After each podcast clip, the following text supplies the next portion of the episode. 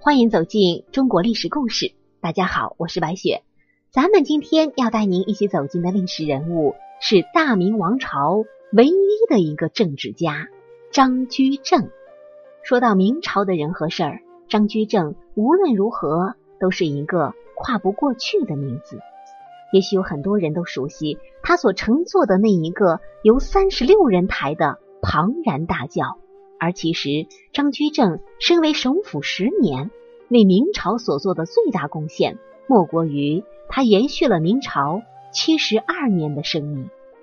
张居正连死都是死在工作岗位之上，而就是这么一个为了明朝奉献一生的人，最后为何显被开棺鞭尸呢？十六世纪明朝中叶。大明王朝出现了巨大的内外问题。自从正德以后，一直到嘉靖末年，明朝的国力已经开始走下坡路了。尤其是嘉靖中期以后，嘉靖帝不再上朝理政，开始全力从事其道教信仰相关的事情，几乎不再上朝，而仅是依靠权臣严嵩一党处理国政。然而，严嵩一党自虽暴虐，目无法纪，腐败无能，导致国家政治混乱，民生疾苦，其民不聊生的情况，让海瑞感叹：“家境者，家家境也。”即便是严嵩倒台之后，明朝也未走向正轨。明朝面临着北方鞑靼入侵，朝廷财政年年赤字的问题，国力衰落。在隆庆时期。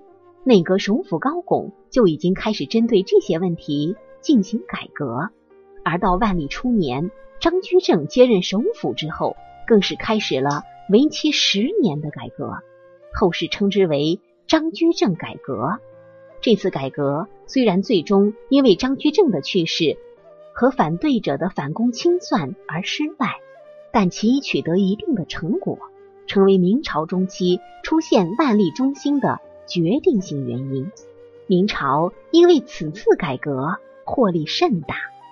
张居正本来是在高拱之下，但他在万历皇帝刚刚即位之初，因为高拱下台，自己坐上首辅宝座。张居正长期在朝廷从事军事等方面的事务，对于明朝国力衰败，尤其是北部边疆不宁、财政空虚的问题十分清楚，因此。他有一颗改革政治、中兴明朝之心，而且其丰富的工作经验也为其改革施行奠定了基础。万历元年，张居正登上首辅的位置，正式开始改革。明朝正德、嘉靖帝这两位皇帝都是怠于政务，对于朝廷政事常常懈怠不理，导致朝廷以及地方政府法度废弛，政令不行。官场贪污腐败问题严重，百姓受到官吏欺压，民不聊生，而朝廷的政令往往得不到贯彻。张居正深知，要想推行改革，必须对官场做出大刀阔斧的改革。万历元年，张居正颁布考成法，其方法其实就是一种考核制度。他要求地方和朝廷各级政府的事务处理都必须经过内阁的考核。严格考评制度，由内阁对政府官吏进行监督，并且对于各级官员进行考核，不合格的人会受到严格处罚。这一措施取得很大成就，原来人浮于事、碌碌无为的风气通通消失了。明代王朝各级官府的官吏纷纷忠于职守，认真办事，行政效率大大加强。贪污腐败的风气也逐渐被减轻。张居正面对来自北方的威胁，也开始进行军事上的改革。他自隆庆时期就开始主持北方军务，对于军务有着很深的认知。他在军事上进行改革，任用了戚继光、王崇古、李成梁等名将，主持北方九边重镇的防务工作，要求各将领。大力训练明朝军队，大为提高边防军队的战斗能力。此外，他还积极修筑长城。他修筑长城十分注重质量，采用砖石结构，还大量修筑瞭望台、敌台等防御设施。为了保持边境地区的问题，他还精挑细选了一批精干官吏到北方任职。因此，在万历时期，明朝边境十分稳定，每年需要的军费也大大减少。此外啊，张居正还实行了一条边法。他针对明中叶以来土地兼并严重、国家掌握土地严重不足的问题，开始全面土地丈量，清理出大量隐藏的田地，并且对于税制进行改革，要求全部百姓都以钱币的形式交纳税银。这不仅大为增加了政府税收，更是提高了明朝的税收效率，促进了明朝国力的提升。虽然张居正于万历十年去世，此后其改革措施也全被废除，但这次改革给明朝带来的收益却是巨大的，至少让面临统治危机的明朝喘了一口气。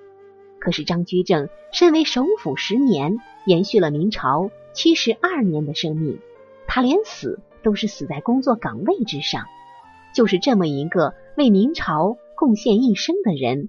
最后为何显被开棺鞭尸呢？咱们这就不得不提到改革。历史上所有的改革，哪一次不是血雨腥风？而改革的人又哪一个不是被处以严重的极刑？咱们说起改革的后果是什么？无非两种：要么你把别人革了，要么别人把你革了。即便这样。张居正还是决定要去做这件事儿，也许这是他的理想，这是他的信念，也可以说这就是他的命运。无论怎么说，此时所有的人都无法去诋毁张居正，他只想为国家做点事儿，顶着压力，他开始了留名千古的改革。而在他改革中所颁布的最著名的一个法令——一条鞭法，说白了。就是以后征什么税都交银子，不收粮食，这也成为了中国八百年以来在税收上具有跨时代意义的改革。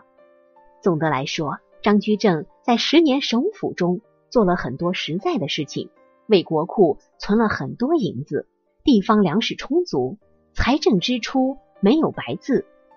可以说，张居正为此付出太多，而他所有的努力。也终究延续了明朝长达七十二年的生命。不过，所有的事情总有完结的时候。夜以继日的工作累垮了张居正的身体。一五八二年，万历十年，张居正累死在工作岗位之上，全国人民都很悲痛。这个小皇帝万历啊，也是抱着很复杂的心情，既是悲痛。也有一种说不出的放飞自由的心情，连接几天都没有上朝，而这份悲痛也就持续了几个月的时间。一五八二年四月，在一些言官的告发之下，万历下令开始对张居正进行抄家清算，甚至当时差点将已经死去的张居正从棺材里扒出来鞭尸，而当地的地方官为了遵从上级意志。竟然锁住张居正的家门，之后几十口人被活活饿死。直到张居正的大儿子自杀之后，抄家事件才告一段落。万历皇帝在张居正死后，知道了他三十六人抬轿子的事儿，龙颜大怒。因为张居正教育年轻的万历时，曾告诉他一定要节俭，连过生日都不能铺张浪费。万历心想：“我是皇帝呀，整个国家都是我的，你凭什么这样管我呢？”但是那个时候万历还小，他没有办法。但在这个时候，当他知道一向对自己要求节俭的张居正居然坐三十六人抬的大轿，他的心里出现了扭曲。而且呀，这个万历在年龄小的时候经常犯错，经常是张居正代写罪己诏。毕竟万历是个年轻人，有着相当大的叛逆心，心里对张居正不满也是正常的。而且平常在教万历读书的时候，只要小皇帝呀有一点点错误，张居正对其就是呵斥。这样的举动，在封建社会任何时候来看都是大逆不道的。他毕竟是皇帝，天天这样对他，哪个心里能够好受呢？就是这样，过了数年，万历已长大成人，自然是不满所有的权力都在张居正的手上，而张居正能够当上首辅，自然靠的是实力。能当那么大的官，那么得罪的人也自然不少。更何况他还进行了巨大的改革。张居正在世的时候，这些人。敢怒不敢言，可是他一死啊，那些告发书比雪花都多。万历对张居正也是恨之入骨，准确的说是爱恨交加，所以才下令对张居正进行抄家。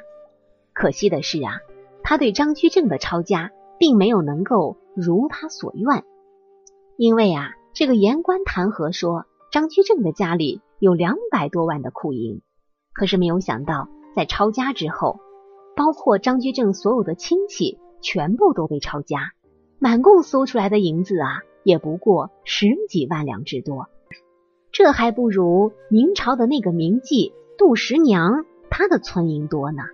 想一想，作为首辅，只有十几万两的银子，这叫多吗？严嵩被抄家的时候，尚且超出了两百万两的银子。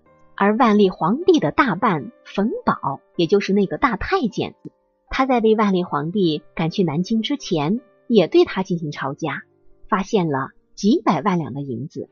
所以说呀，咱们的张居正为了进行改革，也真的是历经风雨，最后差点连个全尸都留不下。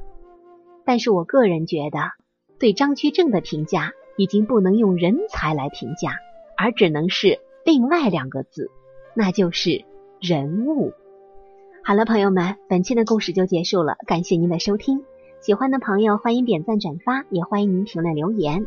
下期我们将和您走进范蠡的故事。说起范蠡啊，很多人就想起了西施。那么他又给我们带来什么样的故事呢？我是白雪，下期再见。